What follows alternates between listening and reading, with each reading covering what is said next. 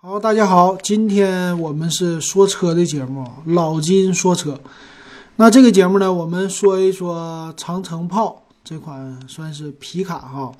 长城家的算是民用级的皮卡或者高端皮卡都可以这么说啊。那这次呢，长城家发布的皮卡呀，这个炮系列非常的成功啊，可以说它的外形还有它的整个的定位都是可以说。算是焕然一新吧。它呢分这种叫商用版的，还有乘用版的，还有越野版的三个风格、三种品种的，叫品种吧。这种不同的呃皮卡，也可以说呢，对于未来呀，那咱们国内慢慢的在城市里边放开皮卡，为这个做准备。所以它呢先占领家用的皮卡市场。那我也是呢，一直都关注啊，关注的越野车。咱们一直有一个小的小专辑叫《YY 越野车》啊，一直给大家说我心目当中喜欢的那些越野车。那今天呢，免不了咱们要说说皮卡了，因为这个皮卡呀，可以说和之前的呃长城家的皮卡系列还是有一些不同的。它对于家用照顾了非常多，有一些很多的舒适性。可以说呢，这个车非常像国外的这个皮卡了。国外系列呢，我们知道啊，有丰田的海拉克斯比较猛啊，还有呃，这是 F 幺五零是福特家的啊，但是福特家还有另外一款啊，另外一款呢就比较偏向于工作性质的车啊，是咱们国内的叫叫探探什么者呀那款车的。还有一些纳瓦拉呀什么的，啊，这些车型呢很多啊，他们都是以皮卡为主，啊，以皮卡先做出来的。做完皮卡之后呢，他们再做出来 SUV 的真正的硬派越野车，啊，用的呢都是皮卡的底盘。那长城家呢有一点不一样哈，长城家呢首先推出了哈弗 H 九，整个的哈弗 H 九的呃和霸道非常的类似。那这个车出来之后呢？现在他们家反过来反向的推了一个啊，就是皮卡，就是这个炮系列哈。而且呢，这个皮卡呢不光推出品牌也独立了啊，专门的叫一个全新的 logo 和一个全新的系列叫长城炮。这个非常像啊哈佛系列。整个的哈佛系列呢，我们知道当时长城啊。它是为了做 SUV 独立的这么一个品牌，所以把哈弗系列给它专门的独立出来了。那轿车呢什么的沿用长城的品牌，所以这个炮系列呢，你也可以看成未来呢，它就是属于这种高端皮卡系列的一个车型了啊。那咱们还是按照普通的节目的顺序，咱们先来说它的外观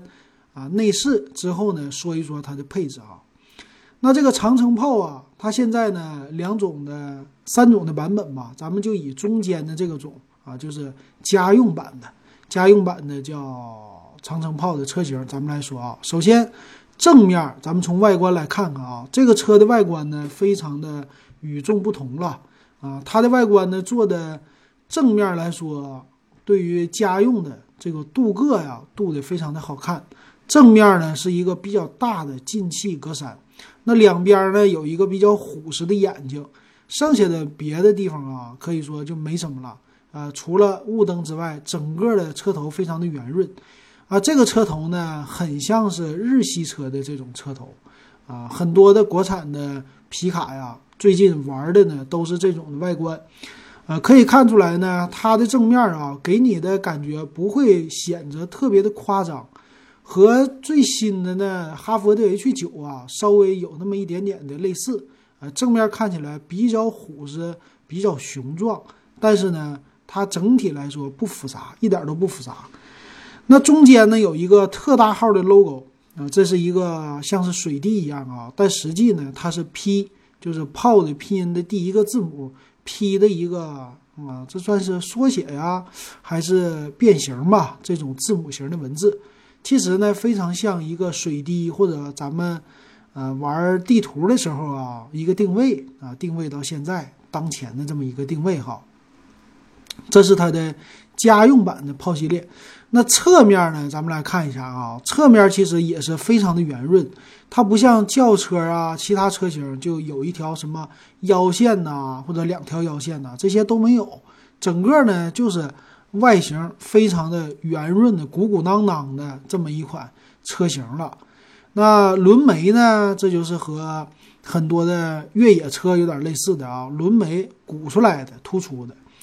那在车身的后部啊，这属于是有它的一个货箱了。货箱呢是短货箱，并不是长货箱。这个短货箱后边呢，呃，上面啊还有一个呃和第二排座椅啊，算是货箱和第二排座椅连接的这个部分吧，是有一个防滚架的啊。这个防滚架呢，不锈钢的，看起来啊，坐起来就特别的漂亮。那后面来说呢，也有意思。后面来说呢，它用的是长城的 logo 啊，这个炮呢，呃，后边就没有了，用的是长城的 logo 哈。长城的 logo 之外呢，就非常的实用了，可以说也没什么特别的地方了吧。它实用的地方在哪儿呢？主要来说就是有一个啊大的提手，这个提手呢两边是车灯啊，然后其他部分呢底下呀。在提手，就是后边的后盖底下呢，有一个非常啊高一点的，可以说登车用的这么一个脚踏吧，啊，也是为了放货或者说上车什么的方便的哈。所以能看出来，它的这个造型呢，又顾及到了一些稍微的设计感，也顾及到了呢皮卡车型作为一个干活的工具这么一个存在。所以多多少少呢，还是略显于简单一些。但整体来说呢，现在它的这个前脸是非常像哈佛的 H 九的这么一个呃家族式的前脸了哈，非常的像。这是整体的一个车身，所以我们看出来啊，它跟经典一点的福特的 F 幺五零比起来呢，其实也有很多的类似了啊。我们知道福特的 F 幺五零啊，给人的感觉呢，车特别的宽、特别的大、特别的高这种的，但是呢。它也是没有在车身的腰线方面给你做过多的设计的，都是比较的圆润的啊，这是福特家的车的一个特点哈。行，那咱们再来接着看看这个车的里边的造型。车的里边的造型呢，首先是内饰，这个内饰啊，在中控部分啊，它造的非常的像啊，算是乘用车的，有点像他们家的哈弗 H 九。首先来说，座椅呢都用那种菱形的格子的造型，用这种造型呢体现出来很多的高级感在里边。然后方向盘呢是比较，这算是什么？比较传统一点的四辐式的方向盘。但是高配的车型呢，你能看出来它的方向盘属于是多功能的方向盘，和乘用车非常的类似。还有呢，最吸引人的应该是这个中控了。中控的位置哈，在两边的空调的出风口呢，它采用的是竖条的波动的，左右左右可以波动的这种出风口。这样的竖条的设计，在很多国内的 SUV 车型你都能看见，比如说荣威家的 RX 系列、RX 五啊，当年的造型啊就是这样的。那其他呢，它的整个的按键的质感呢，看起来。在乘用版的车型里，都给你非常漂亮的质感，就是银色的加上黑色的这种搭配。那中间的按钮啊，除了大屏的导航之外，中间部分的按钮呢，就是控制一些空调啊、内循环、外循环、吹波的这么些的一个简单的旋钮。还有呢，在底部有一些 ESP 啊或者陡坡缓降啊这些功能性的菜单。那最有意思的呢，是它中间的，就咱们说的手挡的位置哈。手挡呢，它不是手动挡了，这个皮卡呢采用的是自动挡的，所以整个的它是一个像飞机的杆儿一样的，属于是电子挡把啊，有简单的这些功能，停车呀、呃前进呐，或者说倒挡啊这些功能。而且呢，在呃中控台底下，就咱们说挡把的。或者说平时拉手刹的这个位置呢，它还有一个多媒体的旋钮来控制，啊，这个是应该是车的一些功能啊啊这么的一个造型。还有呢，它的手刹也是换成了电子的手刹啊，不是那种传统的拉线的手刹啊，这个也是不一样的。但是到了仪表上呢，相对来说就比较普通了啊，圆圆的仪表也没有了说哈弗 H 五那种长城的标志哈，就是普通的圆的啊这种指针式的仪表。但是呢，相对于来说就比较简洁，比较好看哈。左边转速表，右边时速表。那油量表呢是和时速表放在一起的，中间呢是有一块小的屏幕，啊，显示你车哪个门开开啊，或者说一些应该是胎压监测的这些东西吧，放在中间的这个小仪表上了。那这个就没什么说的。座椅呢稍微有一点不同，就是皮卡车型啊，一般来说它的座椅前排看起来都是空间空间是非常的宽裕的。但是在后一排呢，这个相对来说就显得有点窄了。同样，那这款车型呢，它的座椅第二排呀，座椅的靠背看起来呢是比较直的一个座椅靠背哈。但是呢，高配的车型那整体的座椅的质感看起来非常的漂亮。而且呢，皮卡车型还有一个特点就是第二排的座椅啊，它可以呃坐的位置地方给它立起来，就是坐的位置给它竖起来。这个是为了增加储物的空间啊，这是它的一个内饰哈。可以说整体来说啊，让皮卡车的内饰一下子就升级了不少啊。现在很多的 SUV 啊，尤其是国产的 SUV，在整个的内饰都是以大屏，还是以这种特别好看的高档感的皮子的啊，但不是真皮啊，皮子的这种座椅为卖点。所以长城家呢，可以说你能看到的地方，一眼看上去，给你的感觉，这个里边和一辆 SUV 看起来是一模一样的，没有任何的区别哈。那当然了，它作为一个 SUV 呢，啊不是，它作为一个皮卡车型来说啊，还有一些地方和别人不同。比如说呢，它在呃这个顶上也给你提供了天窗。哎呀，这个一个皮卡车型。我我再确认一下啊，高配的车型，一会儿咱们在呃这个配置表里边给大家确认吧。我感觉好像啊皮卡的车型配上天窗，这种感觉呢有一点与众不同啊，总是感觉是与众不同哈。确实是有天窗的，就是呃这前面看起来是一个越野车，后面呢还带一个货箱的啊，就是这种的感觉。好，那咱们来看一下它的详细的参数的配置吧，哈。那咱们主要来看的呢是家用版，商用版呢相对于来说它的起售价会比较便宜一些的啊。商用版呢十万多块钱就能起售了，那在这里我们就不看了，因为商用版它有主要是柴油，但是家用版呢主要来说是汽油机啊，这也是跟城市的呃城市的道路还有说城市的排放。能开多长时间，跟这些是有关系的。那我们主要就来看看长城炮的汽油版、家用版这个车型的详细的参数，给大家看一下。那首先来说呢，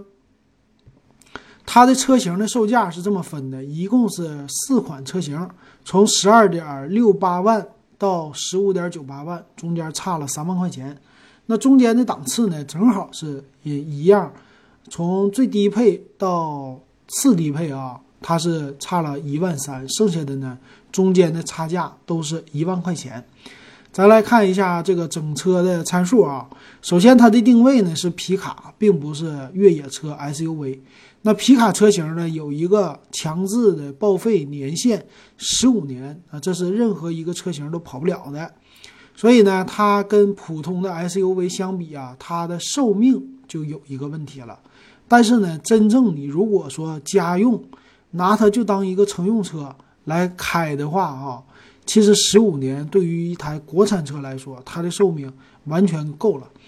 因为一般的国产的轿车也好，还是什么车也好，过了六年开始，它的这个贬值幅度就已经非常非常的大了。基本上呢，过到十年，是它原来车价的可能就是一折、两折的这种车价了。基本上就说和报废。价格已经相差无几了，所以对于一款如果呃十几万开十五年的车型呢，你就算是报废的时候，你这个车确实啊，整个的价值也基本上被榨干了，不值钱了哈。那咱们来看看它的车身的一些属性，比如说呢，它的车身的长度啊达到了五米四一，这是典型的皮卡车，因为后边有个斗了，和那种普通的啊 SUV 的车型相比啊，长出来将近是四十一厘米的一个长度，宽度呢，这个车也比较宽，达到了一米九三的一个宽度，普通的 SUV 啊，现在。啊，也有一米九多的，但是一般呢，一八几几的还是比较普遍的，甚至紧凑级的也就达到个一七几几，所以它这个显得整体还是非常的宽的。高度呢是一米八八啊，这个高度呢和普通的这种越野车高度非常的相像了哈。那它的车身的轴距啊是三米二三，因为有货箱的存在嘛，所以这轴距特别的长。四门呢五座的车型。货箱的尺寸呢，标准的是一米五二乘一米五二，然后深度呢达到了五十三厘米，所以整体来说，拉个洗衣机、冰箱，一般家用啊什么的，这些是够的哈，拉点沙子什么的也不错。那它的变速箱啊，这是整的挺好，是八 AT 的变速箱，这个八 AT 而且是叫采埃孚，好像是啊，呃，相对于来说是国际比较大的品牌了用的。那它呢，全系啊都是呃有两驱，除了最低配是两驱之外，其他呢都是四驱的车型。驱动方式呢叫前置的四驱，最低配呢是前置的后驱。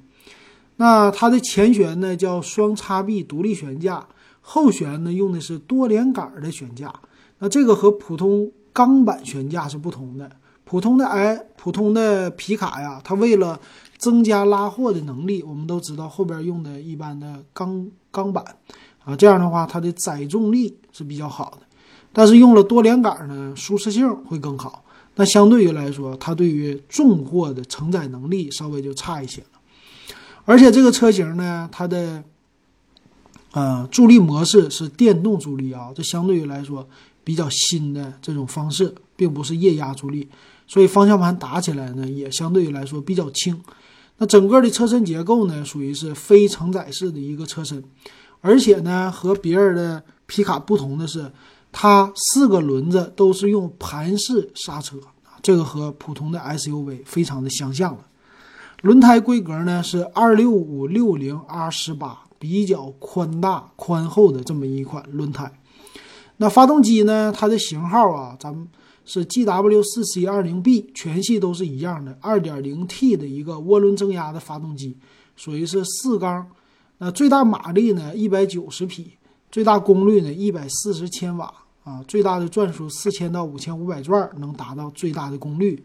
扭矩呢三百六十牛米，可以加九十二号的汽油，缸盖的材料呢是铝合金，缸体呢是铸铁，所以这个发动机呢。啊，听说好像也是一个获得什么国内的十佳发动机的这款型号啊，所以哈弗 H 九呢，如果没有详细的，咱们看参数。但是哈弗 H 九搭载的也是 2.0T 的一款发动机，所以对于国产车来说，不基本上不会说经常换不同的发动机的，所以有可能啊，就是和哈弗 H 九搭载的一样的发动机，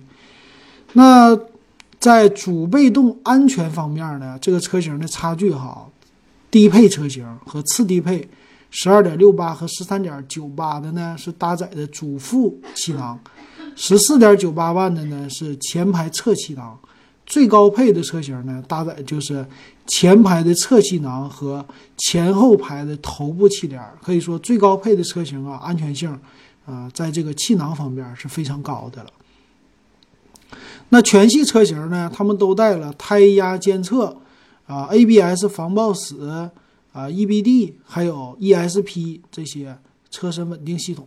但是呢，最高配多了一个并线辅助而已哈。所以整体呢，这个车的属于主被动的安全性还是不错的，也是向普通的 SUV 去看齐的。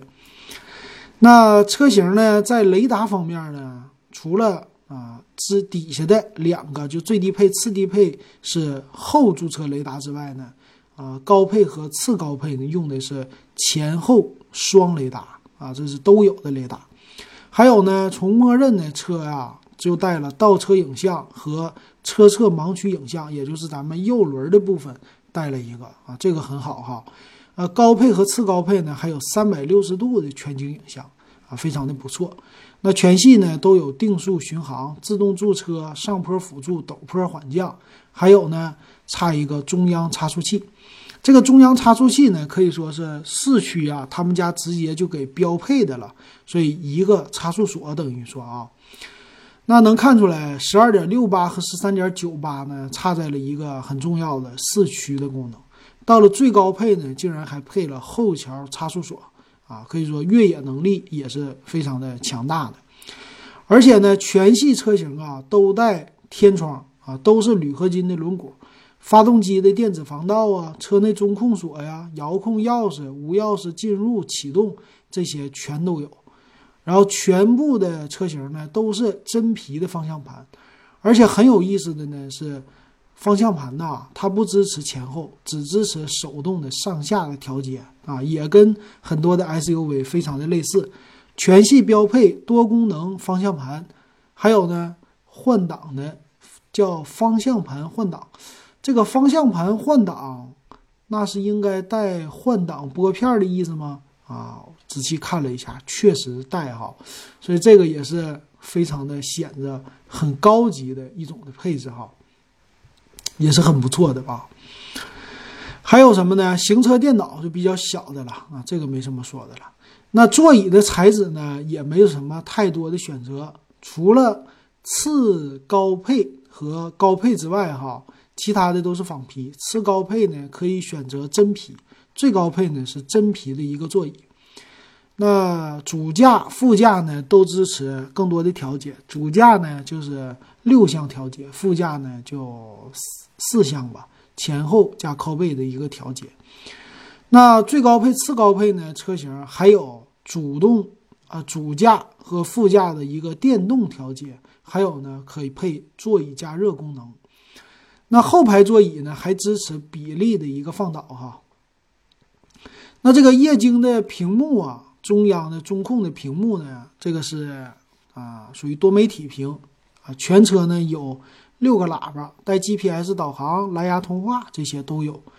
那全系的近光、远光都是 LED 的，包括行车灯，还有自动的大灯、转向辅助灯、车前雾灯、大灯高度可调，这些都配齐了。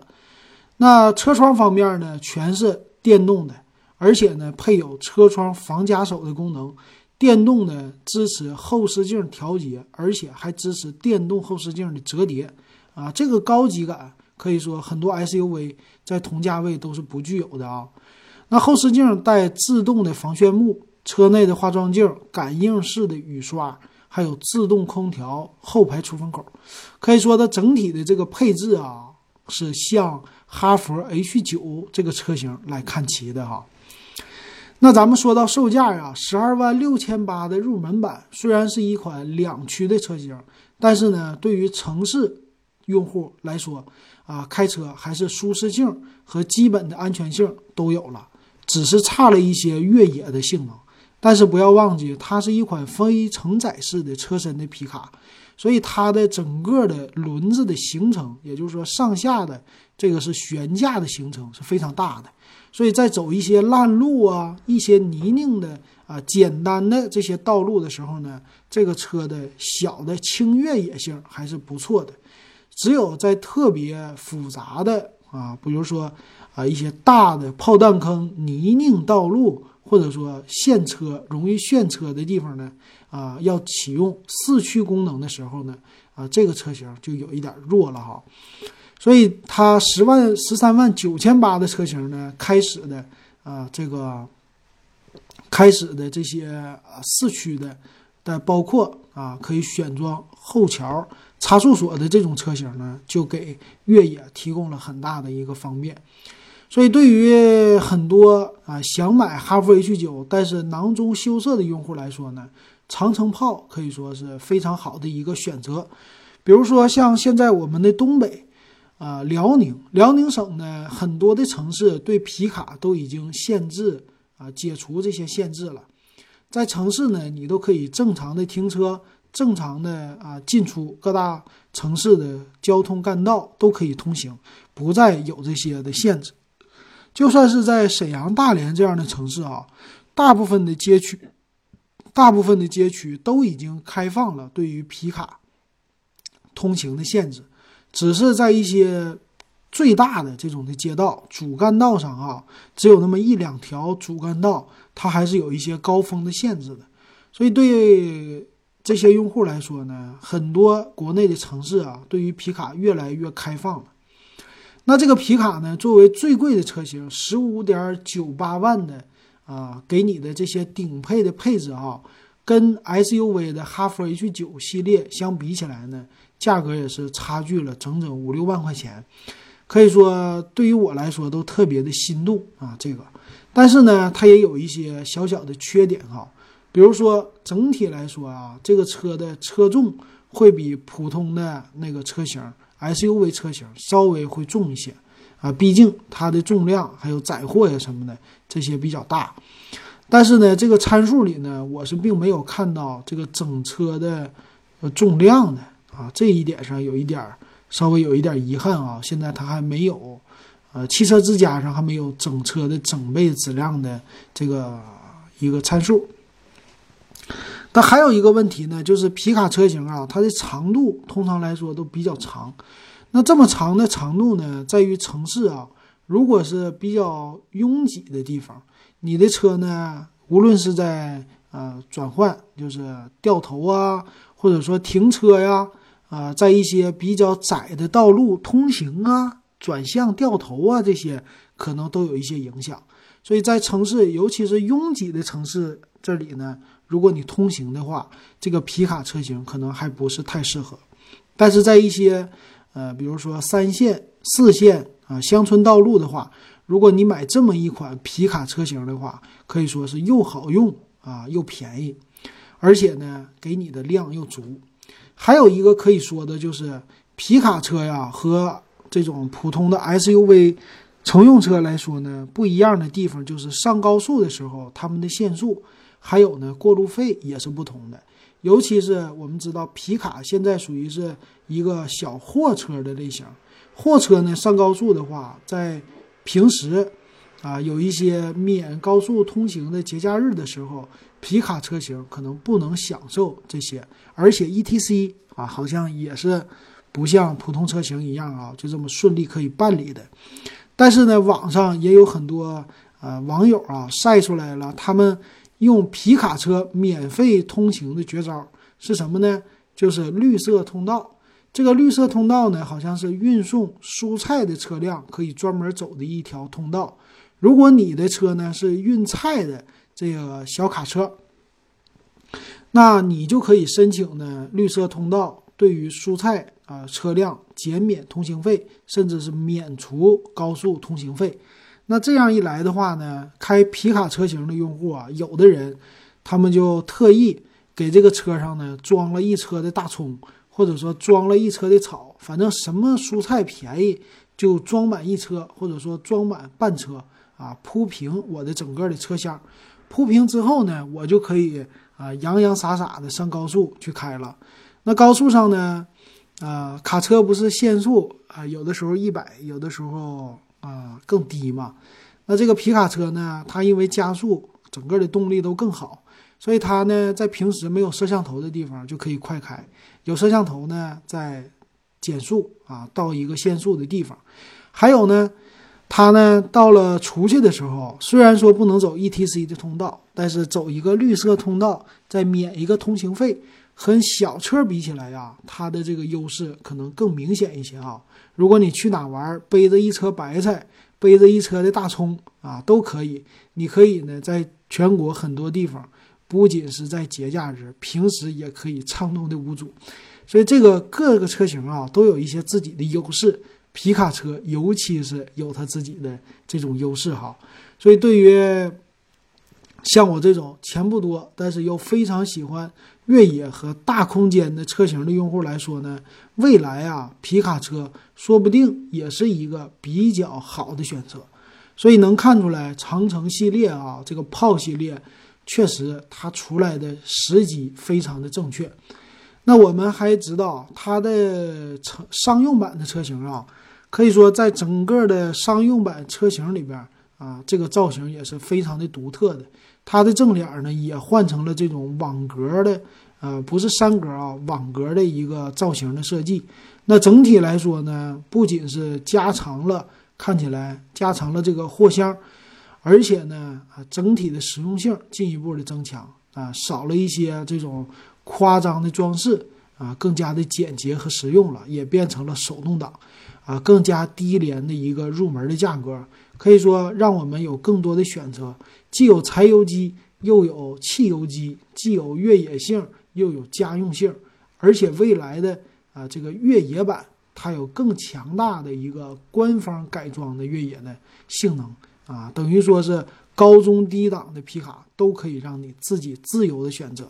这确实是长城为我们很多消费者做的一个非常个性化的车型。所以未来呢，我估计长城炮这款可能是在皮卡领域可以一炮而红的一款车型啊，确实它的这个名字起的非常的好。行，那今天呢，这个长城炮就给大家说到这儿，感谢大家的收听。